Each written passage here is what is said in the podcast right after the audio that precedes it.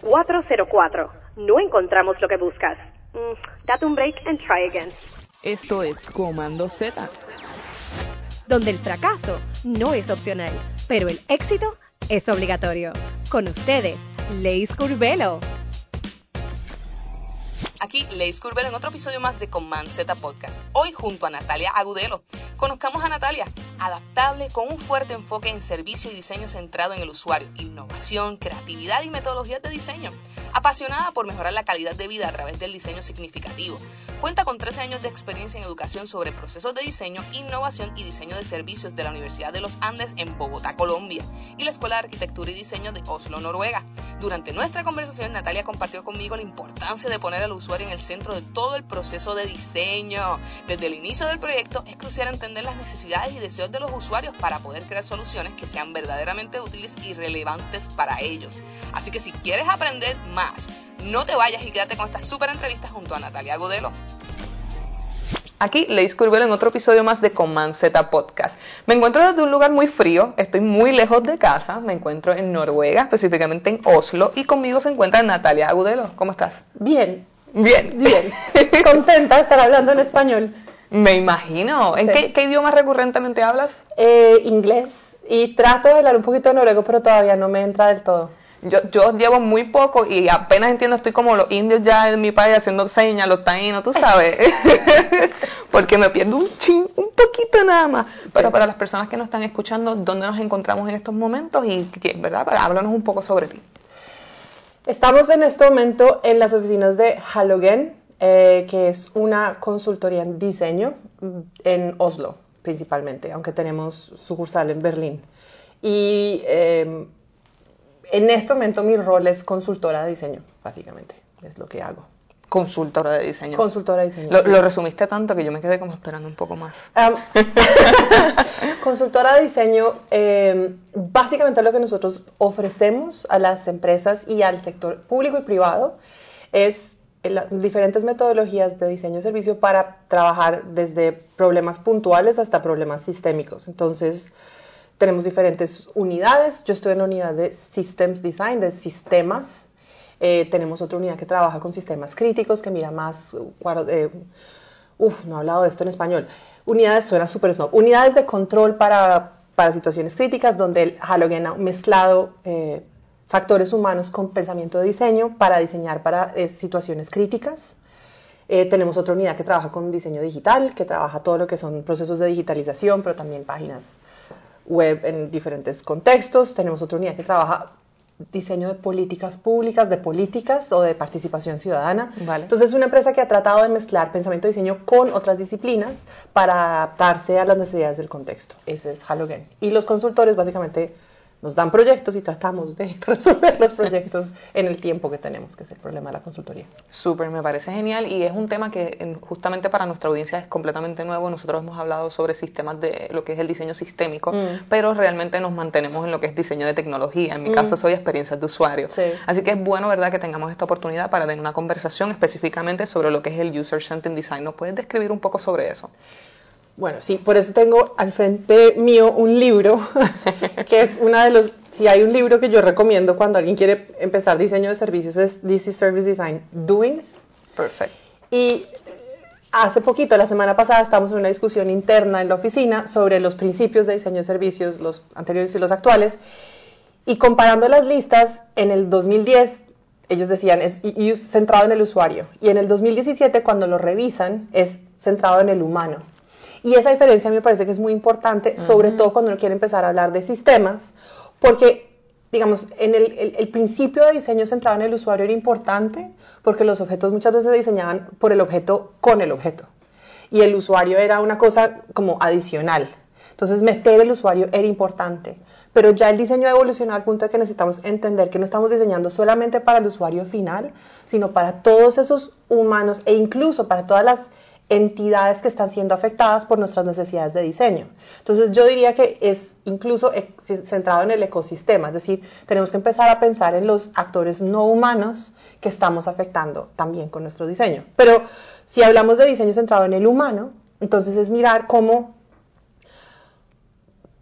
cuando estamos tomando las decisiones sobre diseño, tanto cuáles son los problemas que tenemos que resolver cuáles son los que vamos a priorizar y cómo lo vamos a resolver, tener en consideración cuáles son los humanos que estamos afectando, cuáles son sus necesidades, cuáles son los elementos que podemos eh, afectar, cuáles son esos elementos intangibles de las organizaciones humanas que van a afectar la implementación de nuestros, de nuestros diseños. Lo estábamos hablando con Alberto la semana pasada, el lunes de esta semana, en cómo mirar las, las cultura, por ejemplo, dentro de una organización, que muchas veces hacemos proyectos y no tenemos en cuenta la cultura y después vemos por qué esto no, por esto no está siendo implementado. Es porque hay barreras que no son visibles, pero que son barreras para la implementación del, del diseño. Entonces, para responder tu pregunta, diseño centrado en el humano es aquel que tiene en cuenta desde el principio cuáles son esos actores que se van a ver afectados o que van a afectar el tema que estamos trabajando para poder hacer una cosa que sea más efectiva. A mí me gusta que, hace la distinción de cómo ha cambiado según los años la definición, porque justamente tuve una charla sobre lo que era el diseño inclusivo mm. y estuve hablando sobre el, cuán importante ¿verdad? es el, lo que se le dice el intersectionality, la interse estoy, igual que usted con, el español, la interseccionalidad. Discúlpenme lo que me están escuchando. Intersectionality. Eh, básicamente que los humanos tenemos muchas capas y no podemos ver solamente una parte de la identidad. Mm. ¿Verdad? Y entonces lo que probablemente nos afecte una de nuestras identidades no necesariamente, ¿verdad? Va a responder a una solución específica solamente para esa identidad. Yo en mi caso, yo soy latina, soy mujer, pero soy parte de la comunidad LGTBQ, ¿verdad? Y entonces cómo cada cosa que se diseña afecta a cada una de esas identidades. Así que me encanta cómo, cómo, pudiste, ¿verdad? Darnos un poco de trasfondo a través de cómo se ha eh, evolucionado la definición. Eh, háblanos sobre, sobre los procesos de diseño. ¿Qué metodologías eh, recomiendas para comenzar en el diseño centrado en el humano? Bueno, entonces, para comenzar, em, si miramos el proceso de diseño como un proceso que tiene, y, usamos el modelo del puente, o sea, el modelo que utiliza IDEO, o el que se conoce como Bridge Model, el que va, que tiene un modelo que es un, el eje vertical va de lo real a lo abstracto y el horizontal tiene el tiempo. En ese modelo, digamos que hay tres, cuatro etapas. Entender, conceptualizar, priorizar y definir la propuesta de diseño e implementar y prototipar. Para empezar, el diseño centrado en el usuario, metodologías, todas las que estamos tomando y adaptando de las ciencias sociales. Entonces, ser capaz de mantener, de manejar entrevistas, de hacer análisis cualitativo, de entender la diferencia entre la observación y el análisis cualitativo del cuantitativo y tener argumentos para cuando estamos mostrando nuestros resultados a las empresas y nos dicen, pero solamente hablaste con ocho usuarios, ¿cómo es eso representativo? Entender que representatividad no es algo que se busca en, la investigación cualitativa, sino que estamos buscando más significatividad. O sea, entender todo ese universo de las ciencias sociales y de cómo entender a los humanos es de las primeras cosas que tenemos que entrenarnos es esa.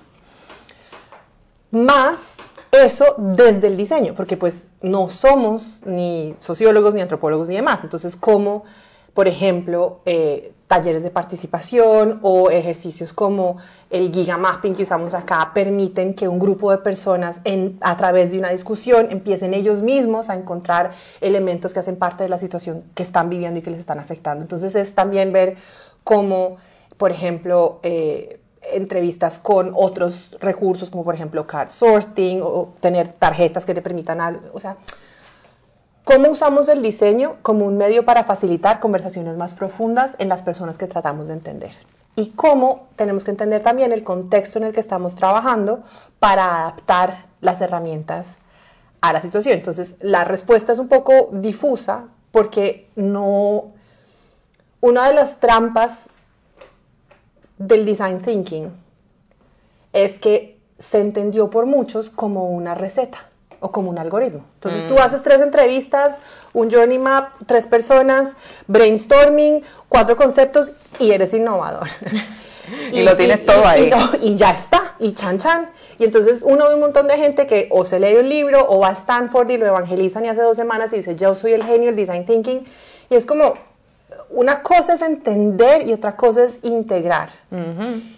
Y para implementar es fundamental entender el contexto en el que estás definiendo la aproximación que tienes, porque entonces ahí va el tipo de usuarios con el que vas a hablar, de humanos con los que vas a hablar, qué tanto tiempo tienen, qué tanto conocen de la situación, cuál es su estado con relación a el proyecto en el que estás haciendo, es alguien que se va a ver afectado por lo que estás haciendo y con base en un entendimiento de la, del de lo que tienes sobre la mesa, definir cómo puedes en el tiempo que tienes, extraer la mayor cantidad de información que sea significativa para entender dónde están los puntos de inflexión en los que vas a poder hacer algo desde el agente que te está contratando, porque vas a encontrar, muchas veces uno encuentra en la observación que hay una cantidad de problemas que son mucho más complejos, pero que la persona con la que estás trabajando no tiene esa agencia, entonces ahí es cómo empoderamos para que esta persona suba los problemas de otro lado. Entonces,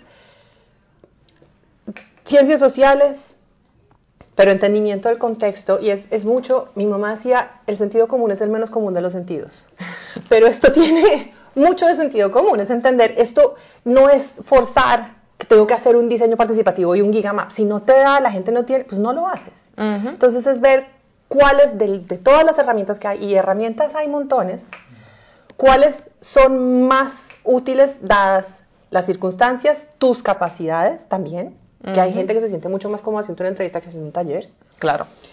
Las, eh, las, las, necesidades del contexto y el tiempo que tienes. Yo creo que, que en parte, no, me, me, encanta como, como, lo, como lo, lo, explicas, porque yo creo que muchas veces lo que, lo que olvidamos los diseñadores es que estamos trabajando con humanos. Entonces, vemos estas recetas, las queremos aplicar y cuando las aplicamos nos damos cuenta, espérate, ¿qué pasó aquí? O esto no hace sentido porque tal vez no está para la población que vas a atender. Y ahí hay una nota que es muy importante que la estaba hablando con una amiga que vino, quería hacer un, quiere aplicar la metodología de diseño sistémico para una cosa que está haciendo en el barrio. Y entonces tenía una cantidad de modelos y mapas y una cantidad de conceptos. Y yo decía, ojo que todos estos conceptos son importantes para ti como facilitadora, para entender qué estás haciendo, pero la población del barrio no tiene que saber que esto es un gigamap o nada, o sea, baja esto a entender la situación actual, lo que está pasando. Entonces también tenemos que ser muy conscientes de que el lenguaje que manejamos nos permite a nosotros como comunidad de diseñadores tener un empoderamiento de lo que estamos haciendo, que eso es muy importante.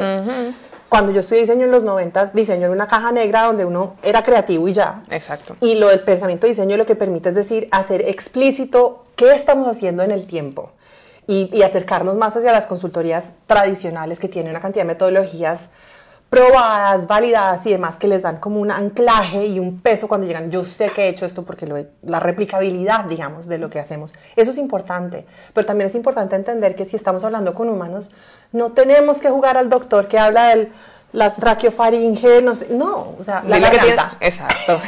Dile que tiene gripe y ya. Ya, exacto. Entonces es eso un poquito. Me gusta mucho esa, esa perspectiva porque, exacto, muchas veces se parte de, de, que yo tengo el conocimiento y la solución, o vengo a traer la solución, cuando ni siquiera hemos preguntado. Que muchas veces las personas ya la tienen, pero no saben cómo llevarla a cabo. Entonces es un poquito más complejo y ahí es donde viene, ¿verdad? Todo este tipo de metodologías para poder ayudar. Eh, me pasó que, que estaba verificando una información para una charla y justamente una de las estadísticas decía que muchas personas de la comunidad LGBTQ no eran incluidas en decisiones o programas para la comunidad. eh, me, me, escuché de un proyecto que se estaba generando en mi país, Puerto Rico, sí. eh, querían ofrecer servicios psicológicos para la comunidad. Y, y, es como que, ¿cuál es el estudio? ¿De dónde partieron? ¿Han preguntado? ¿Le han hecho... dicho a alguien algo? Sí, uh -huh. exacto. Es que entendemos que eso es lo que necesitan. Es como, wow, ok. Sí, sí. Y, es, y, es, y es muy interesante que nosotros les decimos a las empresas qué hacer, pero pocas veces nos cuestionamos cómo estamos haciendo lo que estamos haciendo sobre los mismos principios que les estamos diciendo a otros hacer. O sea, les estamos diciendo a nosotros, ¿usted conoce a sus usuarios? Y la primera pregunta que tenemos que hacernos nosotros cuando estamos planeando el proceso de diseño es, ¿cuáles son mis usuarios? ¿Y cuáles son sus capacidades o dónde están para poder ajustar lo que estamos haciendo a ellos? Definitivamente. Háblenos sobre un poco, ¿verdad? Eh, veo que, es, que dentro de su trasfondo ha trabajado con Business to Consumer, Business to Business. Eh, ¿Podría hablarnos sobre cómo podemos diseñar servicios o productos para los usuarios partiendo desde su perspectiva? Una pregunta un poquito compleja, un larga. Ahí... La pregunta tiene varias complejidades, pero me voy a centrar en la más difícil y es diseñar servicios. Raramente yo he hecho parte de procesos de diseño de servicios. Uno diseña para el servicio. Entonces esa, esa es otra de esas discusiones bizantinas de eso. Estamos diseñando para servicios, servicios, no sé qué. Pero la distinción es importante en la medida en la que cuando uno dice diseñar servicios, la imagen que eso genera es estamos haciendo todo, diseñando el servicio de cero. Y eso raramente es el caso muchas veces lo que uno está haciendo es que está diseñando para mejorar los servicios, Exacto, o algo para ajustar los servicios. Entonces, de entrada eso, o sea, uno rara vez tiene la capacidad de diseñar todo un servicio y uno está y como el servicio realmente pasa cuando se ejecuta. Entonces uno está diseñando el medio para que eso pueda ser de alguna manera como uno dice, pero no es como decir, o sea, cuando tú diseñas un marcador, marcador ya está listo. Cuando diseñas un servicio, depende del usuario que llegue y cómo es esa interacción. Entonces ahí hay toda una discusión que posiblemente es más compleja de lo que estoy diciendo, pero esa es una. Ahora, la otra parte que tiene la pregunta es business to business and business to consumer. Entonces es lo que yo o lo que y la tercera parte es que yo he estado en consultoría muy poquito. O sea, yo llevo tres años de consultora. Mi, mi trayectoria profesional es principalmente como profesora. De ahí el tonito. Pero Que lo necesitamos. pero, em, entonces, dando esas clarificaciones, yo no tengo un montón de experiencia real, digamos, en el mundo real de consultoría, nada de esto. Business to business and business to consumer y diseño, y diseño para los servicios. ¿Cómo se dice? Es una pregunta larguísima, de más de media hora. Pero yo diría, el punto es, o, lo que yo veo que es más crítico, que también voy a volver a eso en la pregunta del terror, pero lo que es más crítico es el tema de entender cuáles son las condiciones que tenemos para el proyecto. Digamos, una de las diferencias grandes que yo veo entre la academia y la consultoría y los diseñadores que están embebidos en las organizaciones, digamos que tenemos esas tres instancias, es que cuando, cuando uno hace proyectos desde la academia, esos proyectos están enmarcados en el semestre. O sea, uno tiene 16 semanas y es lo que es y va a pasar. No hay, muchas veces, la mayoría de veces no hay inversión por parte de las empresas. Uno, cuando yo enseñaba diseño tenía una, un intercambio de valor en que ellos ponen recursos de personal y conocimiento, yo pongo los estudiantes y vemos qué pasa más como un medio para explicarle a un mercado que no conocía diseño qué es el diseño ahora. Entonces, eso tiene una serie de características y, y tiene una, una forma de darse que es muy distinta cuando tú como consultor le estás diciendo a una empresa, págueme tanta plata y yo le voy a resolver esto. Porque entonces ahí ya metes otras dos variables, tiempo y entregables. Y en ese contexto, que es en donde yo he estado, lo que yo veo para la respuesta a tu pregunta del diseño central en el usuario es que es difícil en un principio con orga- organiza- organizaciones inmaduras explicarles por qué quiero hablar con sus usuarios finales. Y muchas veces son supremamente celosos de, pero no les vaya a decir esto, porque tienen miedo. Entonces, ahí lo más importante es tener argumentos y, evidencia, ya sea propia de un portafolio o de casos que estén documentados, de por qué es importante acercarse no solamente al usuario final, sino tener en la mesa lo más pronto posible a todos esos actores que hablamos al principio que se van a, van a ver afectados por el proyecto o que van a afectar el proyecto.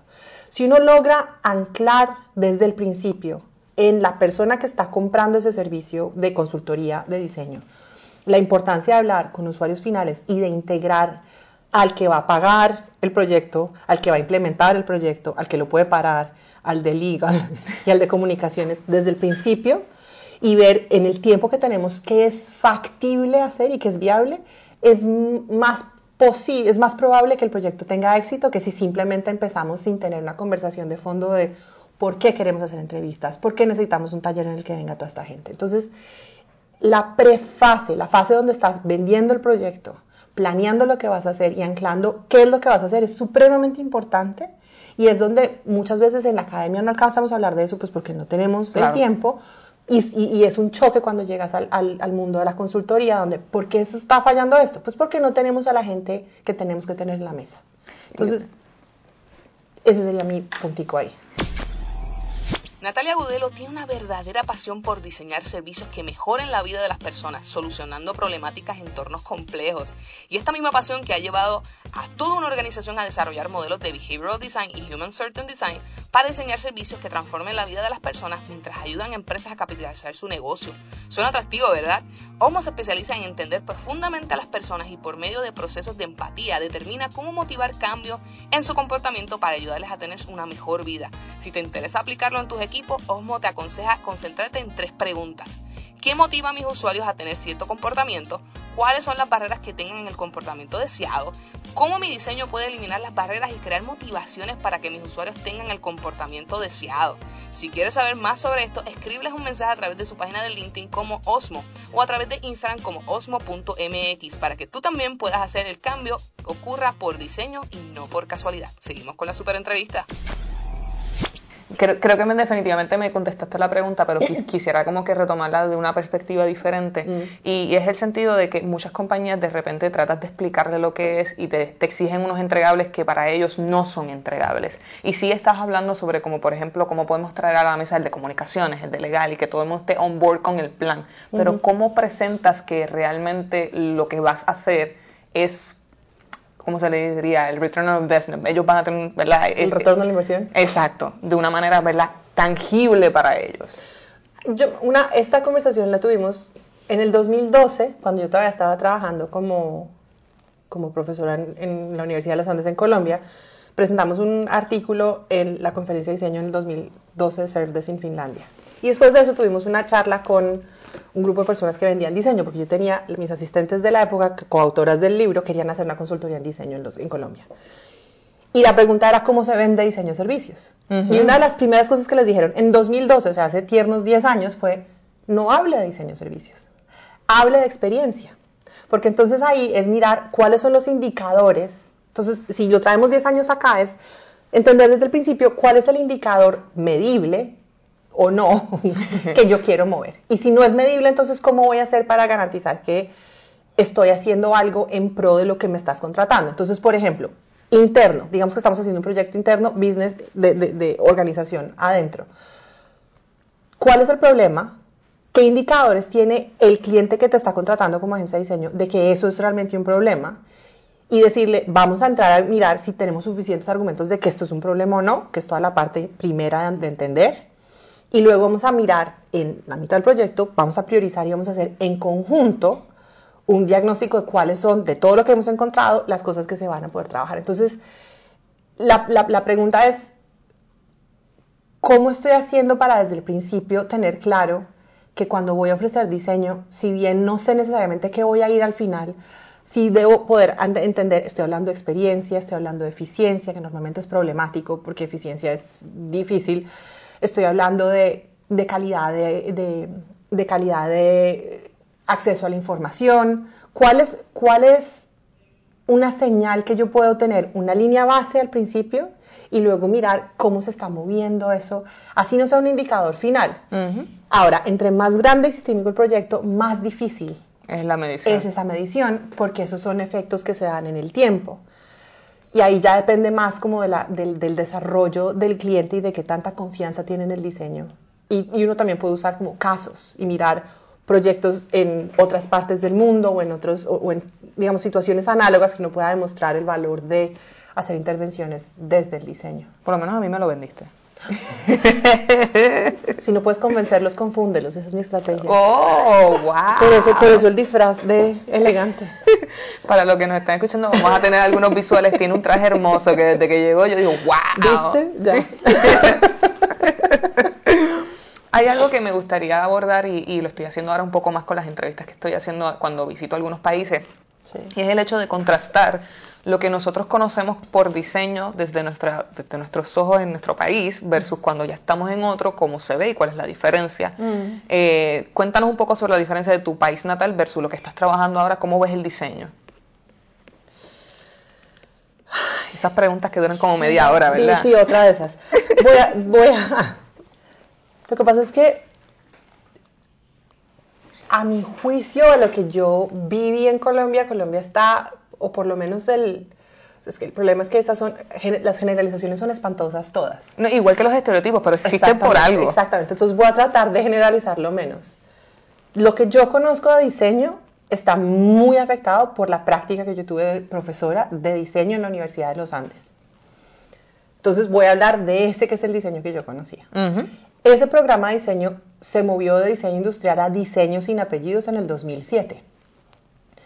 Y ese cambio fue un cambio muy importante porque ese fue un cambio que nos permitió empezar a hablar de cosas más complejas como eh, interaction design, service design, desde el 2007. Los Andes, la Universidad de los Andes empezó a ofrecer el programa de, de, eh, clases en diseño de servicios en el 2011. O sea, muy, hace bastante tiempo ya. Entonces, en ese sentido, digamos que nosotros cogimos la ola, por lo menos de diseño de servicios, bien temprano. Entonces, la diferencia no es tanta, porque nosotros estábamos haciendo parte de las conferencias, y digamos que yo, y cuando uno ve, por ejemplo, hay, en, Colombia está Aptica, que es la primera empresa de diseño de servicios colombiana que lleva siete años, tiene una cantidad de empleados y demás, haciendo cosas muy parecidas a las que hacemos acá. Ahora, son mercados muy distintos. Uh.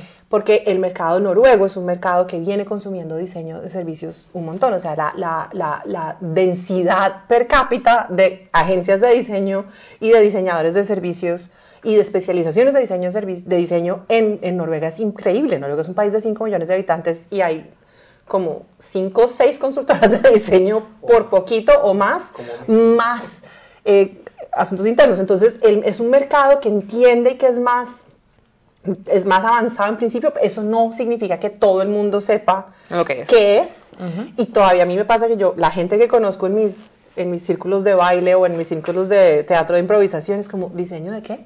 Diseño de, de cuando digo service design, ellos entienden interior design y yo, sí, casi lo mismo. Claro que sí. Cortina, interfaz, lo mismo. Entonces, eh, eh, digamos que hay como, como todo con esta globalización, hay cosas que son similares claro. en términos de conceptos, metodologías, el hecho de que Internet haya unificado tanto el acceso a las cosas y permita que nosotros estuviéramos tan avanzados es porque teníamos Internet y estábamos googleando qué es cuando estaba empezando. Uh -huh. Entonces, eso nos permitió, ¿se me acabó el tiempo? No. Bueno, eso nos permitió como llegar al punto en el que teníamos que estar. Eh, pero obviamente ahí están las diferencias locales, entonces el glocal, entonces en, en, lo global, digamos que Colombia, o por lo menos Bogotá, ay, perdón, Bogotá, eh, Bogotá y diseño de servicios en, en, Bogotá está muy al nivel de lo que estamos acá en términos de concepto, metodología, manejo de cliente y demás. Los contextos son muy distintos. Claro. Las negociaciones son muy distintas y otra cantidad de cosas son diferentes. Pero... Sí, sí. Eh, pongámoslo de alguna manera, acá hay un poco más de hambre a eso porque ya, se han, ya han escuchado lo suficiente y ya saben más o menos lo que es. Allá sigue teniendo la misma necesidad, pero probablemente no hay tanta gente que lo provea. Sí, eh, aunque se mueve también, se mueve. Bueno, ya entramos a algunas de las secciones del podcast eh, que son de mis favoritas para ponerle un poco más de risa. ok, vamos a ver. A mí me gustaría saber tus historias de terror. Mm. ¿Cuál ha sido tu peor experiencia trabajando en un proyecto de diseño de servicios? ¿Qué es lo peor que tú puedes esperar de un proyecto de diseño de servicios? Esa es la otra. Yo en proyectos de servicio, desde la consultoría, no he trabajado mucho. Vale. Pero bueno, digamos que el proyecto de diseño. Quíteme el proyecto de servicios para que me quede más fácil. el terror terrorífico, el más horrible que se me escurrían las lágrimas fue cuando empecé aquí, porque estaba todo planeado y el día que empezaba el proyecto, me dicen, el cliente no va a trabajar en inglés, va a ser en noruego. Ay, Dios mío. a mí me duele y no soy tú. Media hora antes de que empezara la reunión. He de decir que ahí en adelante fue un pequeño purgatorio el proyecto. Wow. La buena noticia es que finalmente sacamos algo interesante, pero fue un pequeño via crucis. Sí. Ouch. Sí, sí, sí, no, no lo, lo, lo, veo venir. Este, ¿Cuál crees el error más común eh, de diseñar, eh, al, a un diseñador trabajar el diseño de servicio? Esto es más como que fallando en lo fácil. ¿Cuál es el easy mistake que la gente comete cuando comienza en este, en este campo? No, que me pasó. eh, no tener en cuenta de que el equipo también son humanos. Mm. Cuando hablas diseño centrado en el humano, no es solamente el externo, sino también es el interno. Estás con un equipo de personas que tienen situaciones de vida, necesidades y demás de las que no siempre hablamos uh -huh. y que afectan el proyecto. Y es de estas cosas como que es tan obvia que se nos olvida la mayoría de las veces. Y es, cuando empezamos un proyecto, es quiénes somos.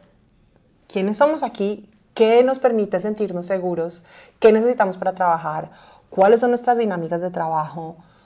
¿Cómo vamos a manejar los conflictos? Porque uno, uno muchas veces hace planes cuando todo va a salir divinamente. Y cuando empiezan a ver los problemas y no hemos, y no hemos definido cómo vamos a manejar el conflicto de estás entregando tarde o no apareció o lo que fuere. Es mucho más fácil manejar esas situaciones si en un principio hemos hablado cómo vamos a resolver las diferencias de las dificultades que si no se ha hecho. Claro. Porque entonces se empieza a, a posponer y empieza todo el... sente- Y hay otro concepto que es, uno puede tener todas las... es- es- Estoy pensando en inglés. Em, Pu- puedes usar Spanglish. no, todos los task conflict. Uno, el problema no está, tener conflictos y tener diferencias sobre el proyecto está perfectamente bien y es muy importante si uno quiere tener innovación. El problema es que muchas veces lo manejamos como personal conflicts, como conflictos personales. Entonces, poder entender desde el principio que como reglas de trabajo en grupo vamos a tener un espacio en el que si no estamos de acuerdo con el proyecto, vamos a hablar del proyecto y no estamos hablando de nosotros y no es personal. Esa diferencia entre el conflicto con el proyecto o el conflicto con las personas y poder saber de qué estamos hablando y dónde está el conflicto y entender cómo vamos a manejar eso desde el principio es de esas cosas que son básicas, súper básicas, pero muchas veces en los equipos de diseño no las manejamos a tiempo. Y si uno tiene un espacio seguro, el proyecto puede ser un desastre, pero uno puede manejarlo y ajustarlo con el grupo. Claro. Y si tienes un proyecto maravilloso y un equipo desastroso, no llegas a ningún Pereira, es dicho colombiano, no llegas a ningún lado. Siempre aprendo algo. bueno, ya estamos finalizando esta, esta Sí. maravillosa entrevista, pero no me quiero ir sin que nos cuentes a qué le debemos dar comanceta en el diseño, qué cosas queremos darle para atrás y no volver a cometerlas. Em, uh, ¿por qué no pensé en esa respuesta antes? Em, así, top of mind, no volver a hacer, prometo no volver a hacer nunca más, creer que lo tengo que resolver yo sola. Justamente lo que estamos hablando. Exactamente, creer que, o sea, es esta cosa, sobre todo cuando tienes un overachiever perfeccionista como la suscrita, que es como, tengo que resolverlo. No, si estás enredada, habla con el grupo, habla con un asesor, habla con alguien, incluso si estás de manager y no tienes con quién hablar porque no quieres que el equipo te vea patinando, habla con otro manager. Pero creer que lo tenemos que resolver solos, que no sé por qué lo creo todavía, eh, es un acto como reflejo que no es necesario. El sufrimiento a solas del proyecto no es necesario. Pare de sufrir. Deje de sufrir. Hable con alguien.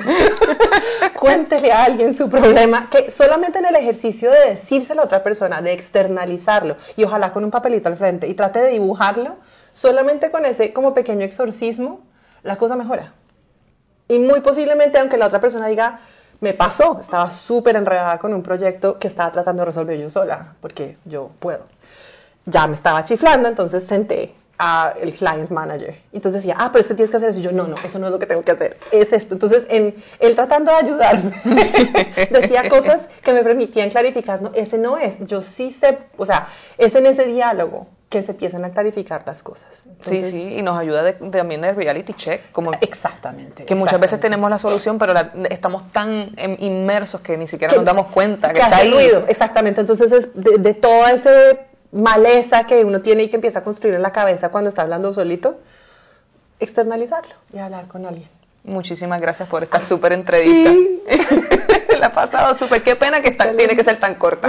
Pero cuando quieras, mira que yo me dejo llamar. La- Me, me parece espectacular. Ya lo, ya lo escucharon, no fui yo, lo dijo ella, así que ya saben. Muchísimas gracias, Natalia. ti, muchas gracias. Que tengas lindo día y será hasta la próxima, amigos.